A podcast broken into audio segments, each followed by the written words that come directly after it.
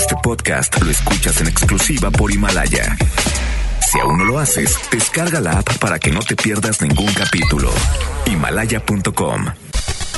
Titulares del día. Martes 7 de enero de 2020, autoridades federales y estatales investigan si realizan trabajos no autorizados en el interior del Parque Ecológico La Huasteca. Gobierno Municipal de San Pedro construye mini presa rompepicos como parte de un programa de obras pluviales.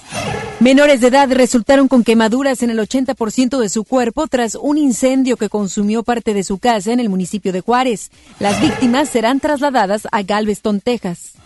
En información nacional, la Unidad de Inteligencia Financiera investiga las finanzas de los legionarios de Cristo y su vínculo con Marta Sagún, esposa del expresidente Vicente Fox. Ex secretario de Seguridad, Genaro García Luna, negocia un acuerdo para evitar ir a juicio en Estados Unidos y el presidente Andrés Manuel López Obrador señala que este caso podría modificar la relación entre ambas naciones. Son las 3 de la tarde con 3 minutos. Vamos con Judith Medrano. Ella tiene información vial.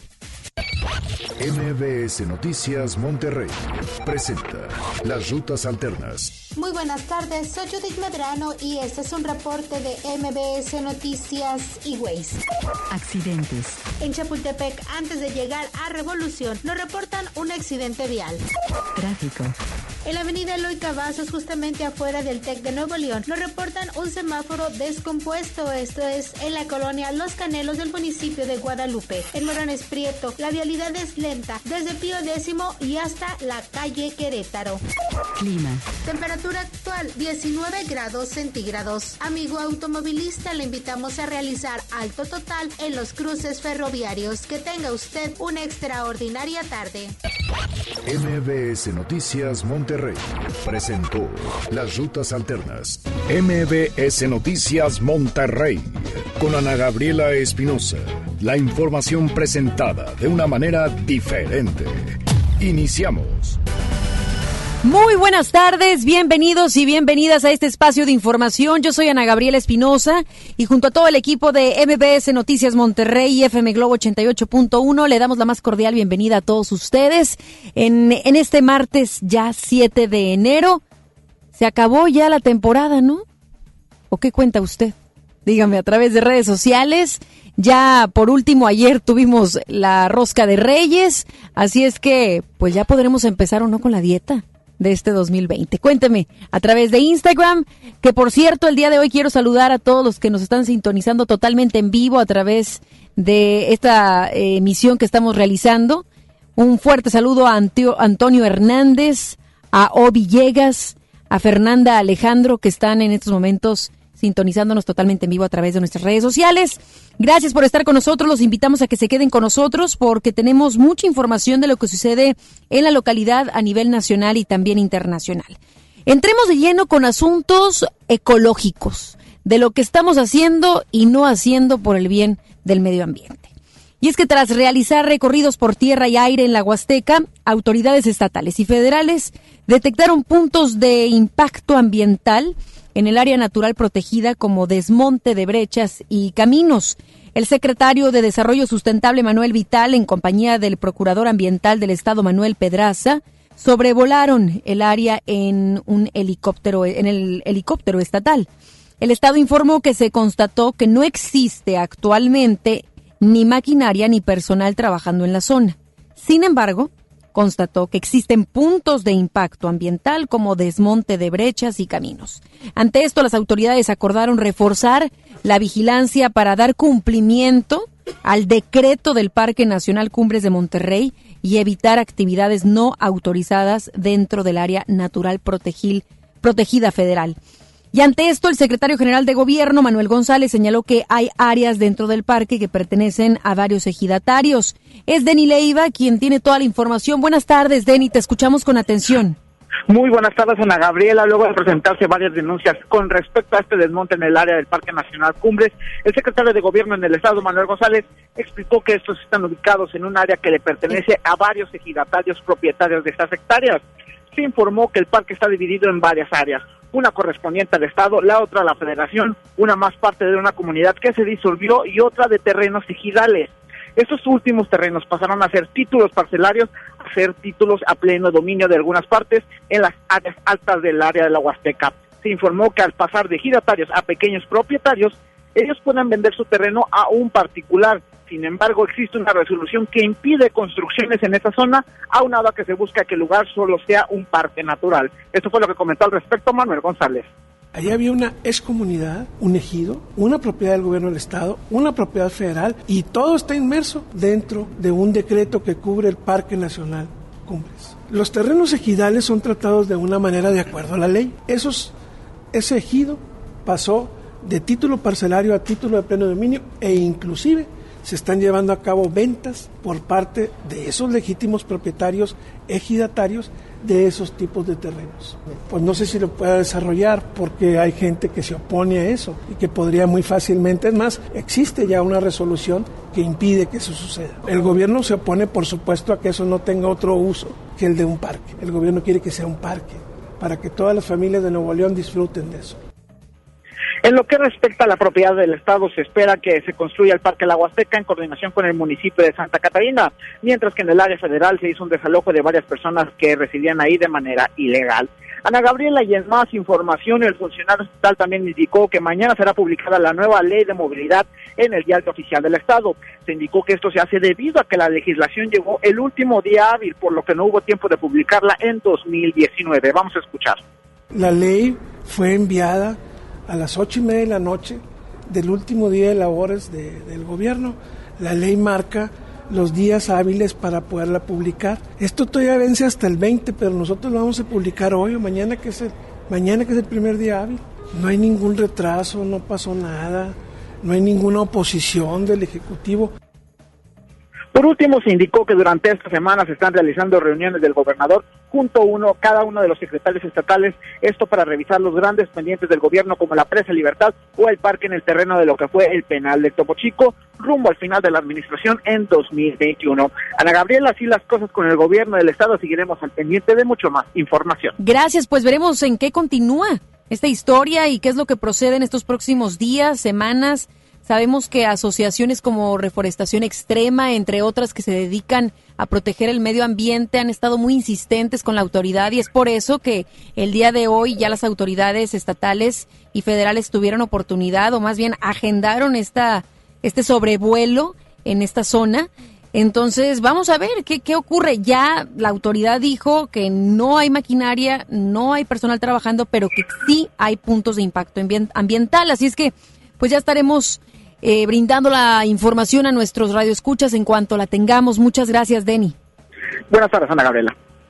Y siguiendo precisamente con esta temática, pues los diputados del PAN acudieron a la Procuraduría Federal de Protección al Ambiente para solicitar un informe detallado sobre estas investigaciones. Vamos con Judith Medrano, quien puede ampliar la información. Buenas tardes, Judith, ¿cómo estás? Gracias, Ana Gabriela. Te saludo con gusto para informarte que diputados locales y federales del PAN acudieron a la oficina de la Procuraduría Federal de Protección al Ambiente para solicitar un informe detallado sobre las investigaciones, inspecciones, acciones, operativos y, en su caso, sanciones que se han realizado ante el retiro de vegetación del área del agua seca en el municipio de Santa Catarina. En el escrito dirigido a Aarón Mendoza Ramírez, encargado de la oficina de la Profepa, mencionan que en las últimas semanas se han realizado el desmonte aparentemente sin permiso dentro del área protegida perteneciente al Parque Nacional Cumbres de Monterrey. Los panistas solicitaron conocer el estatus de los procedimientos que se han derivado de las denuncias presentadas por la Comisión Nacional de Áreas Naturales Protegidas y por diversas organizaciones civiles sobre este asunto, así como las acciones de la inspección realizada el día de ayer con un sobrevuelo en helicóptero donde se pudo constatar la apertura de brechas dentro de esta área natural protegida. Tuvimos la oportunidad de platicar con la diputada Claudia Caballero, quien es presidenta de la Comisión de Medio Ambiente en el Congreso local, y ella mencionó a que pese a que este asunto es preocupante en la dependencia federal, ellos ellos siguen de vacaciones.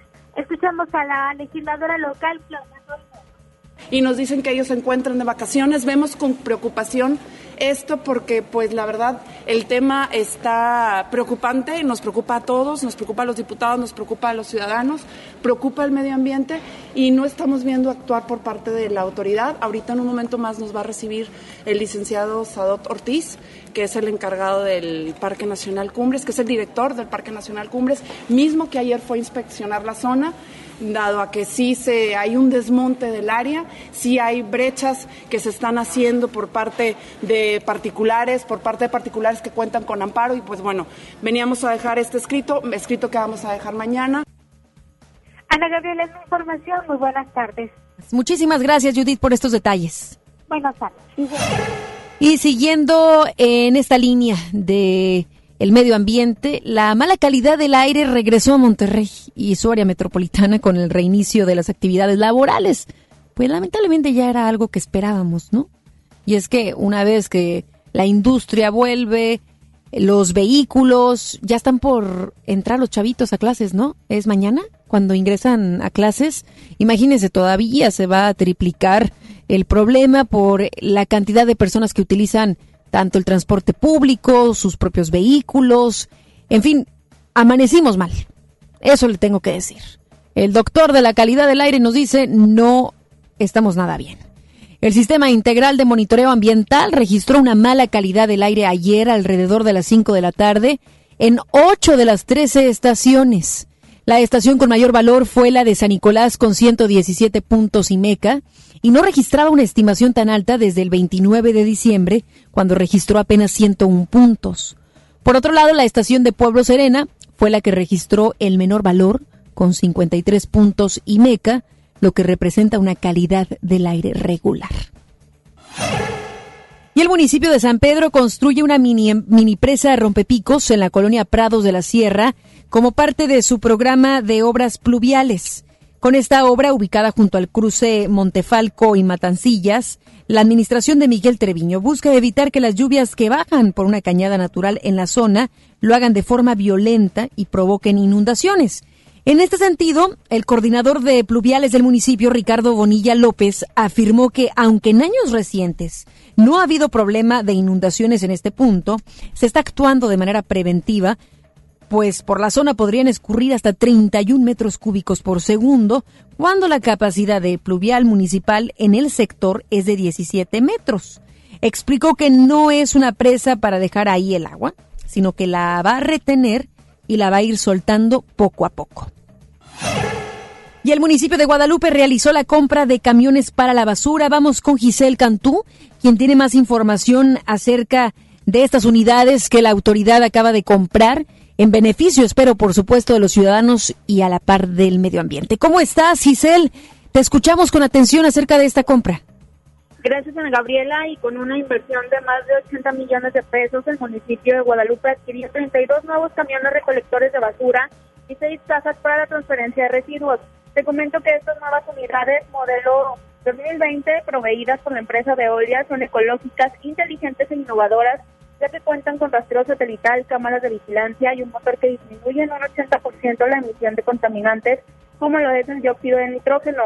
Te comento que la alcaldesa Cristina Díaz Salazar encabezó esta entrega en la explanada de la Expo Guadalupe, donde señaló que es uno de los temas prioritarios, como lo son los servicios públicos, rubro que se le destina el 26% del presupuesto. Escuchemos. Desde el 2011 no se había podido renovar por una situación financiera. Hoy, en acuerdo y cumpliendo con los compromisos que tiene el municipio con la empresa Veolia, estamos nosotros renovando la flotilla de 32 camiones que harán 32 rutas para recoger o recolectar diario 600 toneladas que se recogen diariamente y que representan al año 216 mil toneladas. Nuestro mayor compromiso es brindar servicios públicos de calidad y uno de los servicios más valorados por las familias es la recolección de basura. De acuerdo a la presidenta municipal, las faldas del Cerro de la Silla son las zonas más complicadas para la recolección de basura y residuos, pero gracias al tipo de camión que se adquirió será más fácil y seguro el acceso. Díaz Salazar recordó que como parte del programa Mira que lindo es Guadalupe, se realizan labores de descacharrización dos veces por semana en distintos puntos de la ciudad con el que se han recaudado más de mil toneladas de basura y más de 57 mil llantas en las vías públicas. Por otra parte, Ana Gabriela, la edil manifestó que 25 mil ciudadanos han realizado el pago del impuesto predial, lo que equivale a alrededor de 20 millones de pesos. Informó que esto representa un incremento del 3% respecto al pasado año. Detalló que en el 2019 cerraron con el 69% de contribuyentes cumplidos, por lo que ahora esperan alcanzar y superar esta cifra. Ana Gabriela, esta es la información. Muy buenas tardes. Gracias, Giselle. Buenas tardes. Nuestros compañeros de la Mejor FM y el municipio de Guadalupe compartieron la tradicional rosca de Reyes con los vecinos del mencionado municipio y con los radioescuchas. Más de 3.000 personas pudieron disfrutar de esta rosca de Reyes, así como de la actuación de grupos musicales, shows infantiles y regalos que los Reyes Magos llevaron para los pequeños radioescuchas. Tanto autoridades municipales como nuestros compañeros de la Mejor FM señalaron que con este tipo de eventos se busca fomentar la convivencia familiar. Y en donde también comieron rosca fue en García. Cientos de familias se dieron cita ayer en tres sectores de dicho municipio para partir la tradicional rosca de reyes. El municipio Carlos Alberto Guevara Garza y su esposa, la presidenta del DIF García, Alma Arellano, partieron el pan artesanal y dieron obsequios a los invitados. Por otro lado, Guevara Garza comentó que durante este 2020 redoblará esfuerzos en materia de rescate de plazas públicas y construcción de canchas deportivas, además de reforzar la seguridad. La alcaldesa de Escobedo, Clara Luz Flores Carrales, entregó incentivos a policías municipales que cuentan con 5 a 10 años en la corporación. Vamos con Judith Medrano, quien tiene todos los detalles acerca de estos incentivos que están dando en el municipio de Escobedo a todos aquellos que tengan cinco e inclusive ya hasta la década ahí en la corporación. ¿Cómo estás, Judith? Adelante. Gracias, Ana Gabriela. Te comento que para reconocer el servicio y la lealtad realizada por los policías de Escobedo, la alcaldesa Clara Luz Flores Carrales entregó estímulos a los guardianes del orden. En una ceremonia simbólica se dieron a conocer los nombres de aquellos que han formado parte de la corporación por 5 y 10 años. En total son 230 elementos y 30 más que se han distinguido por realizar un trabajo ejemplar. Escuchemos a la alcaldesa de Escobedo, Clara Luz Flores Carrales. Y es un premio que se da precisamente por estas acciones sobresalientes que pudieran ser desde alguna detención de alguna persona que estuviéramos buscando desde hace mucho tiempo hasta eh, situaciones como las que se sucedieron el día de ayer. Luego se da hoy también, eh, cada dos meses, a los compañeros que cumplieron ya 10 años con nosotros son premiaciones de permanencia. Tenemos dos... Eh, eh, dos prestaciones en materia de permanencia. Una es que se les da un porcentaje de su sueldo eh, quincenalmente a partir de que cumplen eh, cierto, de los, cierto número de años. Y luego la otra premiación es cuando cumplen esos años se les da una aportación extra a los policías. A quienes cumplieron cinco años de servicio se les entregó un 40% de su salario mensual de acuerdo a la jerarquía que ocupa. Y a los que cumplieron 10 años se les entregó el 50% de su salario mensual también de acuerdo a la jerarquía que ocupa. Flores Carrales, Ana Gabriela, en otro tema declinó dar alguna fecha para renunciar al Partido Revolucionario Institucional para buscar la gubernatura por otro organismo político o la vía independiente, como se manejó en algunas columnas y editoriales de prensa. Vamos a escuchar de nueva cuenta a la alcaldesa de Escobedo, Clara Luz Flores Carrales. Todavía no he dicho nada de no. Pero sí. Ni les diré. Pero si va a que no les tenga que decir. Pero sí, sí lo tiene contemplado. ¿Es un propósito de año nuevo renunciar al PRI? Tengo como propósito de año nuevo ser mejor persona, eh, comer mejor, más saludable, tratar de hacer mejor personas a mis hijos y muchas otras, tratarlos mejor a ustedes también. Rumbo a la gobernatura. Ser mejor persona para ser mejor persona, mejor mamá para mis hijos. Y entonces soy mejor persona para mi municipio y claro, para el Estado y para el país. De igual manera, comentó que por el momento no tiene decidido en qué sentido irá su voto en la reunión del Consejo Estatal de Transporte, en donde se podría autorizar el incremento de la tarifa. Ella dijo que no va a hablar acerca de este tema hasta no conocer las propuestas de manera formal. Ana Gabriela, mi información. Muy buenas tardes. Muy buenas tardes. Gracias, Judith. Buenas tardes. Tras revelarse que el pasado sábado hubo fallas en el cobro del predial a municipios, el Instituto Registral y Catastral justificó ayer que todo se trató de una mala interpretación de la información. Aseguró que el proceso se realiza de manera ordinaria en los ayuntamientos. El director de Catastro, Benito Arámbula, indicó que en los casos de municipios como San Pedro y San Nicolás, que fueron dos de los quejosos, el problema fue de mala interpretación de la información. Añadió que esta situación ya fue validada y todo se realiza de forma ordinaria sin ningún problema. El funcionario señaló que el área de Catastro ha estado dando soporte técnico a los ayuntamientos desde el 20 de diciembre pasado y han atendido todas las peticiones. MBS Noticias, Monterrey. Vamos a pasar a información nada agradable. Y es que, de acuerdo con cifras oficiales reveladas ayer por el gobierno federal, nuestro estado ocupa el cuarto lugar en el país con mayor número de desaparecidos el año pasado. Según el informe de la Secretaría de Gobernación sobre fosas clandestinas y desaparecidos, del 1 de diciembre de 2018, cuando arrancó la actual Administración Federal, al pasado 31 de diciembre de 2019, se reportaron 433 personas que permanecen desaparecidas en el estado. Por encima de la entidad se ubican Jalisco con 2.100, Tamaulipas con 613 y Chihuahua con 459. El informe presentado por el subsecretario de Derechos Humanos de la Secretaría de Gobernación, Alejandro Encinas, arroja que 98 personas que fueron reportadas como desaparecidas en el mismo periodo ya fueron localizadas. Y dos menores resultaron con quemaduras en el 80% de su cuerpo luego de que un incendio consumió parte de su casa en el municipio de Juárez. El hecho se registró la tarde de ayer en el domicilio ubicado en la calle Olmo, en la colonia Colinas de San Juan, en el que luego de percatarse sobre el incendio, vecinos del lugar lograron controlar el fuego con cubetas de agua y sacar a los menores del hogar. Al lugar llegaron elementos policíacos quienes terminaron de sofocar el fuego, además de auxiliar a los menores identificados como Ángel Leonardo, de dos años, y Sergio Valadez Car, de cinco, quienes fueron trasladados a la Clínica 20 del Seguro Social. Según declaraciones de una fuente, el incendio se originó por un cortocircuito al sobrecalentarse el cargador de un celular, el cual se encontraba cerca de donde había ropa acumulada. Cabe mencionar que ambos menores de edad serán trasladados a Galveston, Texas, lugar en donde serán atendidos. Más adelante, en MBS Noticias, Monterrey. Presidente de México señala que el caso de Genaro García Luna, ex secretario de Seguridad en el gobierno de Felipe Calderón, podría modificar la relación entre nuestro país y los Estados Unidos. Datos de la Red por los Derechos Infantiles señalan que los feminicidios en contra de niñas y adolescentes aumentaron. Regresamos después del corte a MBS Noticias Monterrey con Ana Gabriela Espinosa. ¿Te perdiste tu programa favorito? Entra ahora a himalaya.com o descarga la app Himalaya y escucha el podcast para que no te pierdas ningún detalle. Himalaya tiene los mejores podcasts de nuestros programas. Entra ahora y escucha todo lo que sucede en cabina y no te pierdas ningún detalle. La app Himalaya es la mejor opción para escuchar y descargar podcast.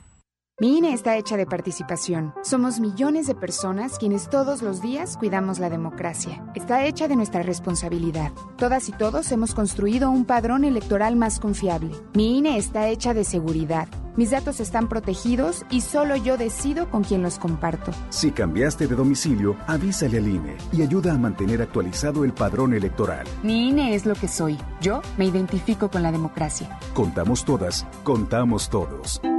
INE. Ven a los martes y miércoles del campo de Soriana Hiper y Super y lleva aguacate Hass a solo 23.80 el kilo y mandarina o naranja a solo 8.80 el kilo. Martes y miércoles del campo de Soriana Hiper y Super. Hasta enero 8 aplican restricciones. Preguntar es tu derecho. Tengo miedo de que mi hija no llegue. ¿Qué se está haciendo para cuidar su regreso? Pregunta a los encargados de seguridad, que para eso están. Algo no me cuadra. ¿Cuánto se gastó para construir la carretera? Pregunta a las autoridades de transporte. Ellos deben saber. Yo quisiera saber si tendrán los medicamentos en la clínica que me toca. Pregunta al sector salud. Ellos tienen esa información. Usa la plataforma de transparencia. Te deben responder. El INAI defiende tu derecho a preguntar. El que pregunta no se equivoca. En la Cámara de Diputados trabajamos para construir un México mejor. Este año creamos y mejoramos leyes para ampliar el catálogo de delitos que ameritan cárcel sin derecho a fianza, mejorar la licencia de maternidad en las Fuerzas Armadas, crear la Guardia Nacional, prohibir el matrimonio infantil y tipificar como delito de la delincuencia organizada la emisión de facturas falsas. Las y los diputados seguiremos trabajando para aprobar leyes en beneficio de todas y todos los mexicanos. Cámara de Diputados. Legislatura de la Paridad de Género. En Gulf, llenas tu tanque con combustible de transición energética, el único avalado por las Naciones Unidas que reduce tus emisiones para que vivas en una ciudad más limpia gracias a su nanotecnología G ⁇ Gulf, cuidamos lo que te mueve. Regresamos con más información. MBS Noticias Monterrey con Ana Gabriela Espinosa. Información nacional. El exsecretario de Seguridad Pública, Genaro García Luna, negocia con fiscales del Departamento de Justicia de Estados Unidos para llegar a un acuerdo judicial en torno a la acusación que enfrenta por narcotráfico que implicaría declararse culpable. En un documento publicado por la Corte Federal del Distrito de Nueva York, los fiscales García Luna y su defensa aseguran haber entrado en negociaciones el pasado viernes y que reservan, se reservan hasta el 21 de enero como periodo para las pláticas. Cabe mencionar que la declaratoria de culpabilidad implicaría una menor pena para el exfuncionario a cambio de colaborar con las autoridades judiciales de Estados Unidos para ayudar a detener cómplices. Y el presidente de México, Andrés Manuel López Obrador, señaló que el caso de García Luna podría afectar la relación con Estados Unidos. Además, la unidad de inteligencia financiera habló de las órdenes en contra de los legionarios de Cristo por presunto lavado de dinero.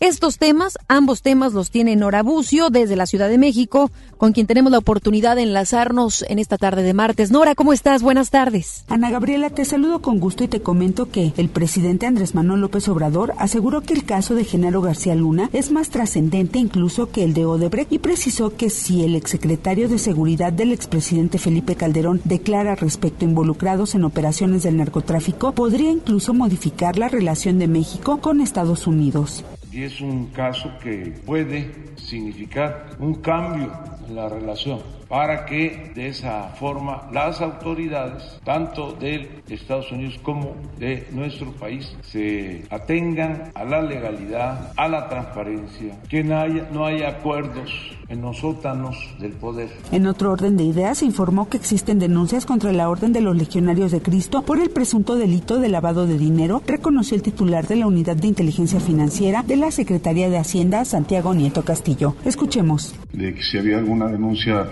eh, respecto a los legionarios de, Cristo, existe, pero no hay ninguna eh, investigación que compruebe eh, ningún caso hasta el momento. Sobre el ex líder sindical de Pemex, Carlos Romero de Champs, pesa actualmente dos denuncias y se solicitó el aseguramiento de cuentas bancarias y bienes inmuebles, anunció el titular de la Unidad de Investigación Financiera, Santiago Nieto Castillo. En el marco de su participación en la conferencia presidencial, reconoció que las denuncias por enriquecimiento ilícito y lavado de dinero se han extendido a algunos de sus familiares y colaboradores más cercanos. Es la información. Muchísimas gracias a nuestra compañera Nora Bucio. Vamos a más temas. El titular de la Unidad de Inteligencia Financiera, Santiago Nieto, informó hoy que hay una indagatoria sobre las finanzas de la organización religiosa Legionarios de Cristo y su vínculo con Marta Sagún, esposa del expresidente Vicente Fox. Señaló que todavía no cuentan con datos objetivos para decir si hubo o no una irregularidad. Sin embargo, Nieto detalló que se está investigando a toda la organización. Por otro lado, afirmó que existen indagatorias contra seis organizaciones más vinculadas al ex secretario de Seguridad Pública, Genaro García Luna, quien fue detenido en Estados Unidos acusado de recibir sobornos del cártel de Sinaloa. El canciller Marcelo Ebrard admitió que el 2019 fue un año difícil un año difícil en materia de política exterior por las diferencias con Estados Unidos en torno al tema migratorio, además de los diversos ataques de odio contra mexicanos. Comentó que, a pesar de lo anterior, el 2020 se ve con optimismo porque México ha demostrado ser una democracia consolidada en el contexto internacional. Fue un año difícil, sí, incierto, con muchas vicisitudes, pero debo decir que al inicio de este 2020 podemos ver con toda confianza este año, a pesar de la incertidumbre global, a pesar de los anuncios de posibles conflictos serios, podemos ver con optimismo el futuro.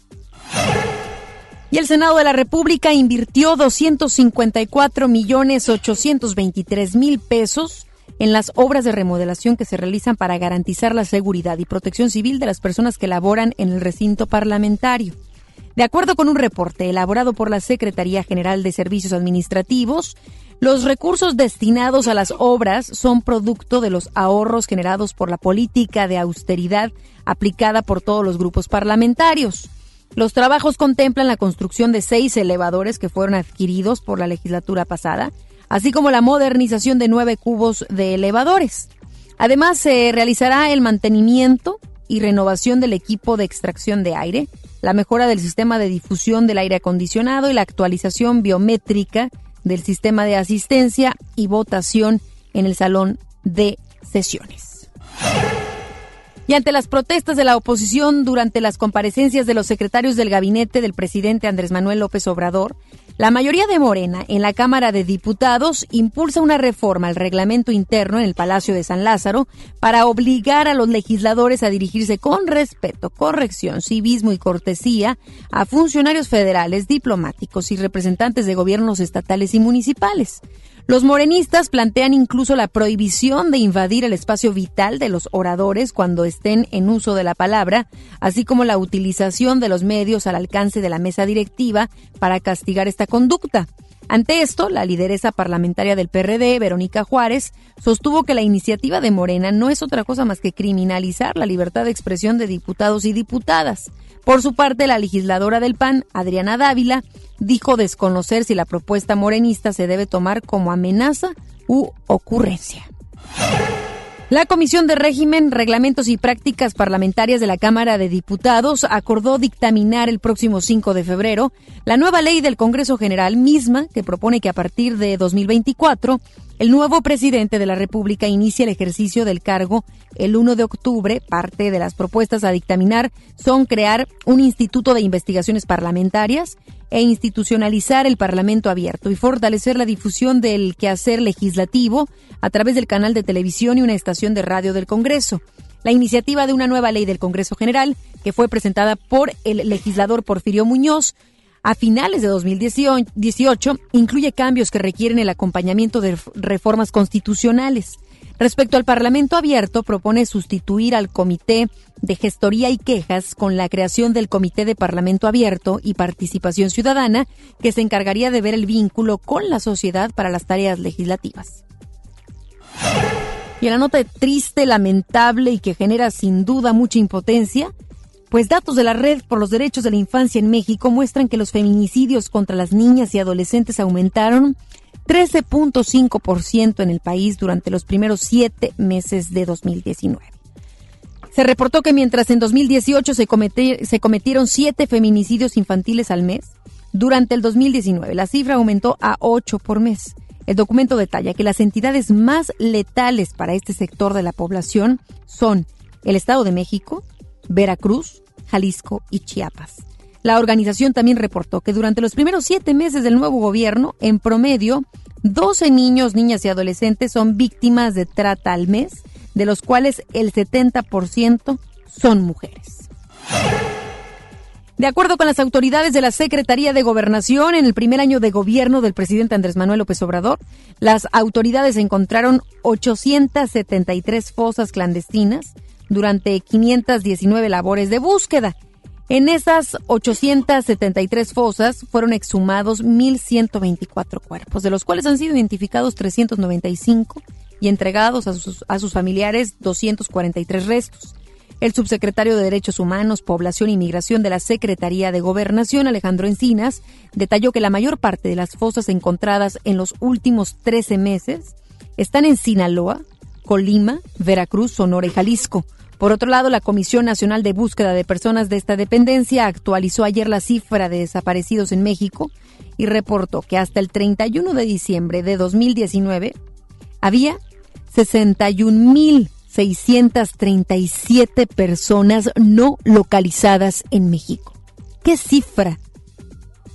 Pongámosle rostro a esa cifra, no solamente veamos un número, estamos hablando de 61.637 familias que hoy en nuestro país sufren porque no saben dónde está su ser querido.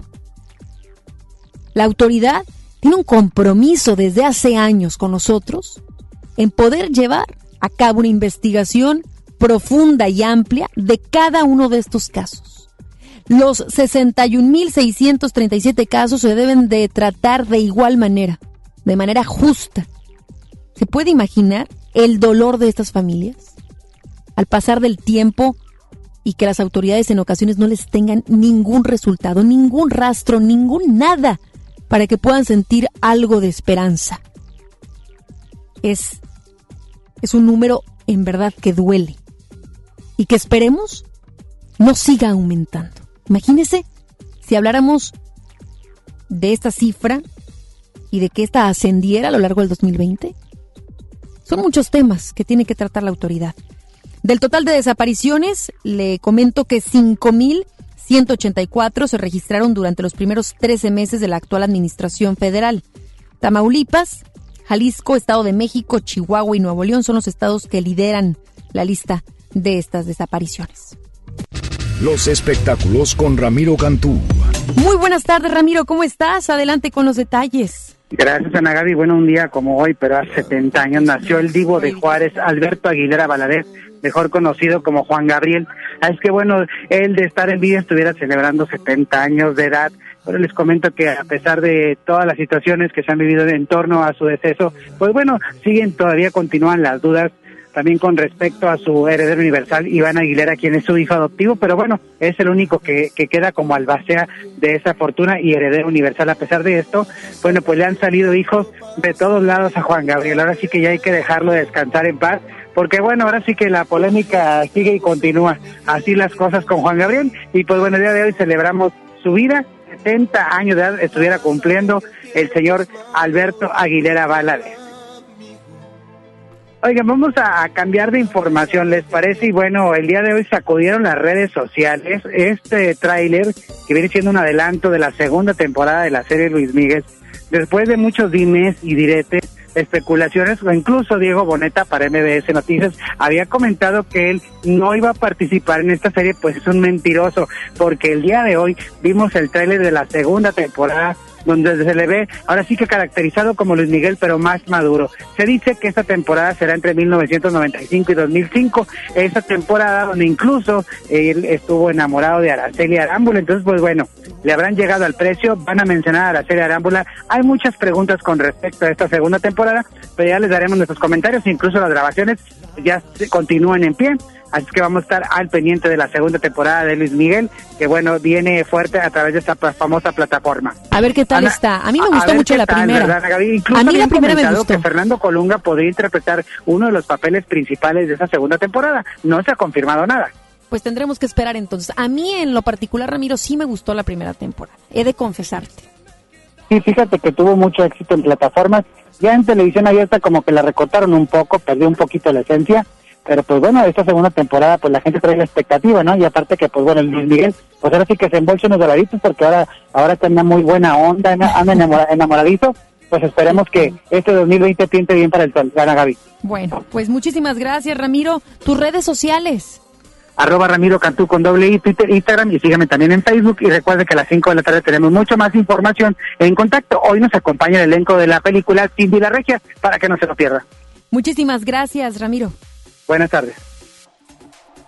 Vamos a la pausa, regresamos con más información. Regresamos después del corte a MBS Noticias Monterrey con Ana Gabriela Espinosa. FAMSA, toda la tienda con un 50% de descuento en los intereses en plazo de 24 meses con tu crédito FAMSA. Sí, escuchaste bien, 50% de descuento en los intereses en plazo de 24 meses. Vende el 3 al 13 de enero y compra todo lo que necesites. FAMSA, cree en ti. No aplica en FAMSA Moda. Ya no alcancé a escuchar mi programa favorito. No te preocupes, si te lo perdiste entra a himalaya.com o descarga la aplicación Himalaya para iOS y Android desde tu smartphone. Podrás encontrar más de 20 millones de podcasts gratuitos. Además para descargarlos y escucharlos cuando quieras, sin conexión. Eso está increíble. Descubre todo el contenido que Himalaya tiene para ti, disponible en App Store y Google Play. ¿Quieres ser un locutor profesional? Inscríbete a nuestro diplomado en locución en el Centro de Capacitación MBS, impartido por expertos en la comunicación en el que aprenderás a utilizar tu voz como instrumento creativo, comercial y radiofónico. ¡No te lo puedes perder! Pregunta por nuestras promociones llamando al 11000733 o ingresa a www.centrombs.com. Una cosa es salir de fiesta. Otra cosa es salir de urgencias. Una cosa es querer levantarse. Otra cosa es no poder levantarse. Una cosa es que te lata por alguien. Otra cosa es morir por nada. Las drogas te llevan al peor lugar. Hay otro camino. Te ayudamos a encontrarlo. 800-911-2000. Escuchemos primero. Estrategia Nacional para la Prevención de las Adicciones. Secretaría de Gobernación. Gobierno de México. Si uno de tus propósitos de Año Nuevo es comenzar una vida libre de adicciones, en la línea de la vida te apoyamos. Busca línea de guion bajo la vida en Twitter. La línea de la vida MX en Facebook. Con adic.salud en Instagram. O llama al 800-911-2000. Y si quieres ayudar a alguien con problemas de adicción, te, escuchamos. Juntos por la paz. Estrategia Nacional para la Prevención de Adicciones. Gobierno de México. En Gulf, llenas tu tanque con combustible de transición energética, el único avalado por las Naciones Unidas que reduce tus emisiones para que vivas en una ciudad más limpia gracias a su nanotecnología G ⁇ Gulf, cuidamos lo que te mueve. Usted escucha MBS Noticias Monterrey con Ana Gabriela Espinosa. Información internacional. El Comité de Finanzas del Senado de Estados Unidos votó a favor del acuerdo comercial entre México, Estados Unidos y Canadá, el TEMEC, con 25 votos a favor y 3 en contra. El acuerdo pasa ahora al Pleno, donde aún no hay fecha para ser aprobado. Ante esto, el presidente del Comité de Finanzas, Chuck Grassley, dijo que espera un voto a favor en el Pleno del Senado. Aunado a esto, el líder republicano del Senado, Mitch McConnell, dijo que la Cámara Alta preferirá discutir el proyecto de ley después del juicio político contra el presidente de Estados Unidos, Donald Trump. Y el ex asesor de Seguridad Nacional de la Casa Blanca, John Bolton, dijo que está preparado para testificar en caso de recibir una orden del Senado como parte del juicio político contra el presidente Donald Trump. Señaló que luego de una minuciosa consideración y estudio decidió que cumpliría con cualquier disposición del Senado. Con lo anterior, Bolton podría proporcionar un relato de primera mano de los eventos centrales en el juicio político contra Trump. Como primer asesor estuvo en momentos clave que fueron investigados en la pesquisa de juicio político de la Cámara de Representantes, incluidas reuniones con funcionarios ucranianos. El Pentágono manifestó ayer que la carta que parecía informar a Irak sobre la salida de tropas norteamericanas de ese país fue divulgada por error y negó que esté, esa, se haya retirado o esté sucediendo. El presidente del Estado Mayor Conjunto, Mark Miley, declaró que la carta era un borrador que fue error y nunca debió haber sido publicada. De acuerdo con Miley, el documento estaba mal redactado e implicaba una retirada de los militares norteamericanos. Aclaró que Estados Unidos no ha ordenado la salida de las tropas de Irak pero envió un aviso de que algunas de sus fuerzas serían reposicionadas, aunque ofreció pocos detalles del movimiento. Un sismo de magnitud de 6.4 grados en la escala de Richter sacudió el sur de Puerto Rico esta mañana y ocasionó un apagón general y la muerte de al menos una persona. El temblor también destruyó viviendas y atemorizó a los puertorriqueños que han estado sintiendo temblores desde hace varios días. Ante estos hechos, la gobernadora Vanda Vázquez declaró el estado de emergencia y activó a la Guardia Nacional para acelerar las labores de reconstrucción.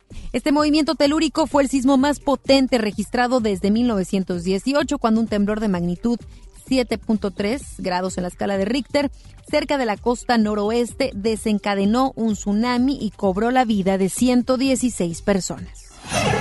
El humo de los incendios que afectan a Australia se visualizó en Chile y Argentina con una nube tenue que recorrió más de 12.000 kilómetros hasta las alturas de Sudamérica, sin generar efectos nocivos para la salud de sus habitantes. La Dirección Meteorológica en Santiago de Chile indicó que la nube se encontró a unos 6.000 metros de altura y que en la zona no hubo ningún fenómeno meteorológico que provocara que el humo bajara a la superficie. El humo proveniente de Oceanía fue desplazado por la atmósfera alta y no se descarta que pueda visualizarse nuevamente en la mitad de Chile y Argentina. Y la modelo estadounidense Kaylin Ward tomó popularidad en redes sociales por su estrategia de recaudar fondos y ayudar a combatir los incendios que arrasan con Australia. Su táctica es vender fotos muy íntimas de ella, donde aparece completamente desnuda. Por 10 dólares eh, las está vendiendo estas fotos. Hasta el, momento, la modelo ha recaudado más de, de 500 mil dólares y de acuerdo a un sitio de internet británico, un hombre donó 5 mil dólares por lo que tuvo que enviarle 50 fotos y videos. Lamentablemente la situación se salió de control, pues hay quienes ya publicaron sus desnudos en redes sociales. Ante esto, la joven escribió, las personas que han donado y han publicado mis desnudos están muy enfermos y están a punto de arruinarlo todo.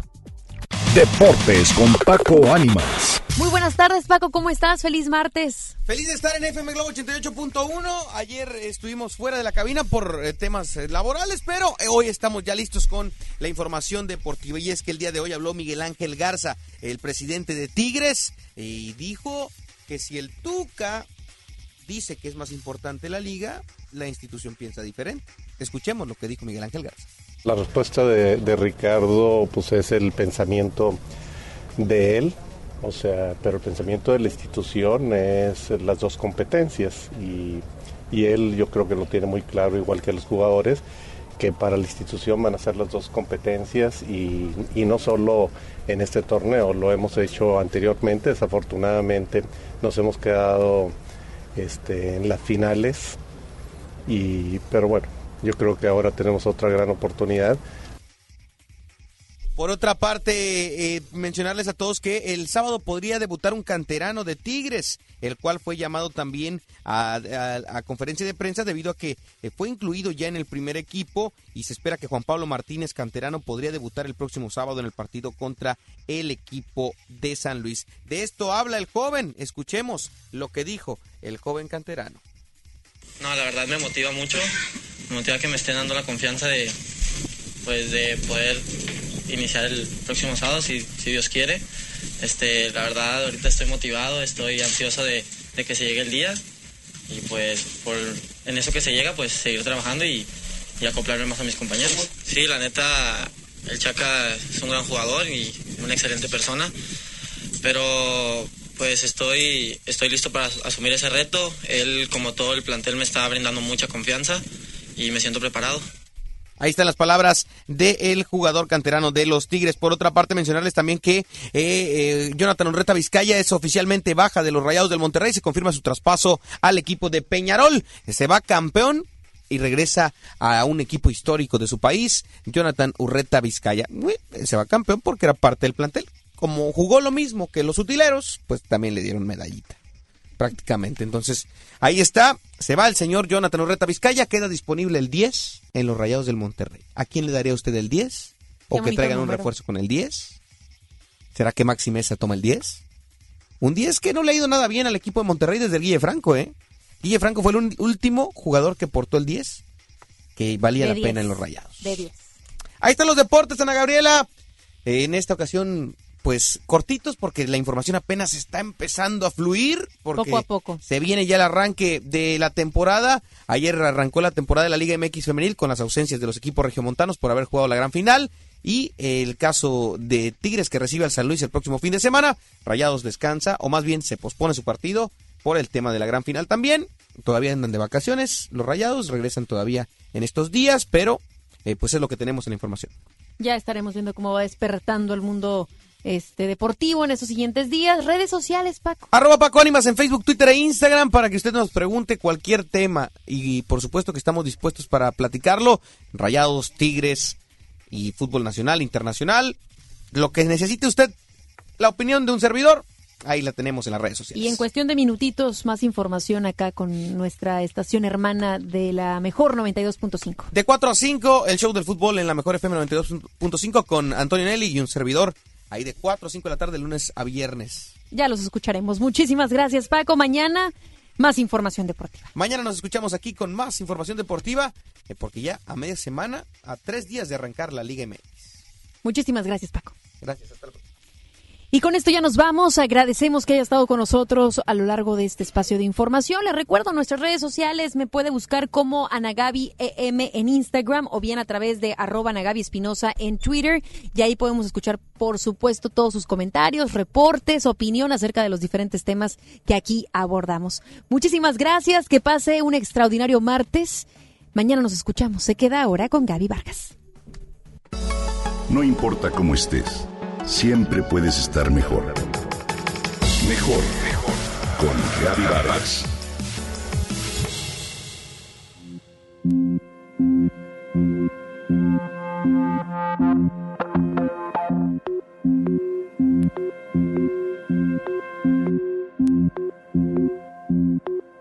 Entre 2015 y 2017, en la provincia Cabo Occidental de Sudáfrica, se presentó una fuerte sequía que afectó seriamente a Ciudad del Cabo por la falta de agua. Si bien la causa de esta crisis fue al parecer la sequía extrema que excedió las medidas de planificación tomadas por el Departamento de Agua y Saneamiento de la ciudad, lo cierto es que otros factores como el crecimiento de la población, la agricultura y la respuesta inadecuada a las restricciones impuestas en el consumo de agua contribuyeron de manera definitiva en que se presentara esta escasez de líquido. Por esos motivos, a principios de 2018, la ciudad anunció sus planes para evitar el llamado día cero, es decir, el momento en el cual se alcanzaría la reducción crítica, predicha por los expertos en el nivel de almacenamiento de las presas, lo cual obligaría al gobierno a limitar al mínimo el suministro de agua a la población convirtiendo a Ciudad del Cabo en la primera ciudad importante en quedar sin este recurso. A través de medidas de ahorro, en marzo de 2018, la ciudad había ya reducido significativamente su consumo y a mediados de agosto sus principales embalses habían recuperado el 65% de su volumen almacenado. Bien, pues de acuerdo a las predicciones mundiales, existen otras muchas ciudades que pueden sufrir una crisis hídrica similar sobre todo en el contexto del cambio climático que afecta hoy a todo el planeta. Entre ellas, la Ciudad de México ocupa la octava posición en la lista de ciudades en las que se espera que se presente ese temido día cero en los próximos 10 años. Ante este panorama, ¿te has puesto a pensar qué tan grave puede llegar a ser una situación así? ¿Te imaginas lo que sería ver a todos los habitantes de la Ciudad de México hacer interminables filas para recibir una única dotación diaria de agua, seguramente las imágenes que lleguen a tu mente no serán nada alentadoras. Entonces, ¿por qué no seguir el gran ejemplo que nos han dado los capenses y empezar a tomar medidas efectivas antes de que sea demasiado tarde? Para lograr una verdadera solución, sin duda se requiere que todos participemos en plena conciencia de que sin nuestra colaboración no nos salvaremos del infortunado destino que nos espera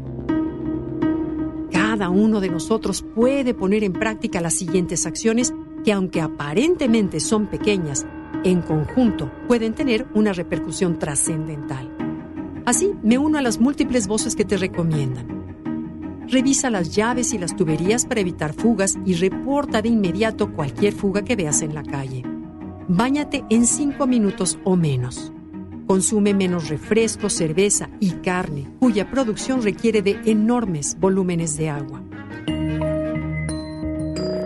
Baña a tu mascota en una tina.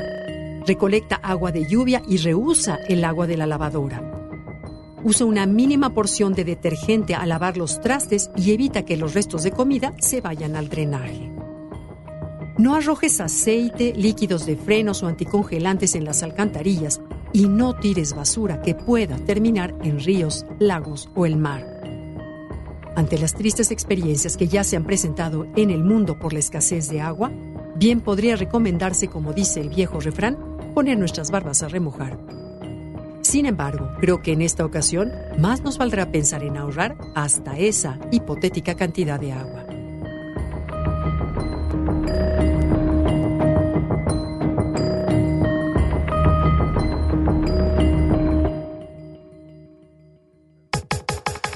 Comenta y comparte a través de Twitter. Gaby-Vargas. No importa cómo estés, siempre puedes estar mejor. Mejor, mejor. Con Gaby Vargas.